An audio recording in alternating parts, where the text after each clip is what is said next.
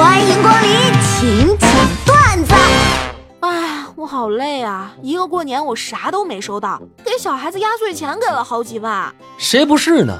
哎，我就奇了怪了，为什么压岁钱要给四五六岁还不会花钱的小屁孩呢？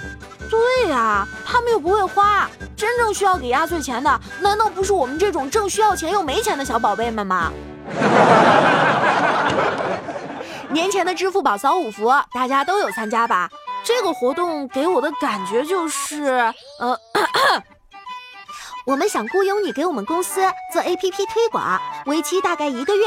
你需要给你的各个亲戚朋友宣传我们的产品，并引导他们安装使用。最后报酬大概是两三毛到一两百块左右吧。啊，也有可能会更高，说不好。呃，当然，劳动合同啥的就不签了。你最后能得多少钱，我们也不承诺。滚！啊，快来支付宝集福领大奖！来啦来啦来啦来啦！你大爷！在我小的时候，爸妈单位离家不远，记忆中他们偶尔要上夜班，半夜才回来。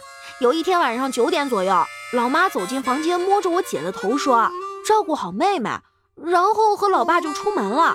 那晚我姐睡不着，哭着说：“爸妈是为了我们太辛苦了，所以要给他们送点宵夜。”春寒料峭里，两个小女孩手牵手走在路上。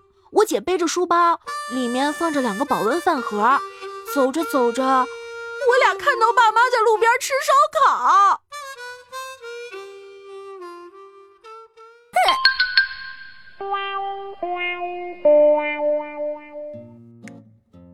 有一次，我哥上网给女朋友选羽绒服，选中了两件，然后挑出一件就跟卖家讲价。卖家问他说要给多大年龄的选，他说是想要送给女朋友的，二十四岁。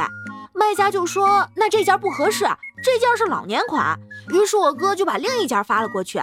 卖家看完赞叹道：“哥，你的眼光真独到，就这两个是老年款，都让你给挑出来了。”我操！哎呀，防不胜防啊！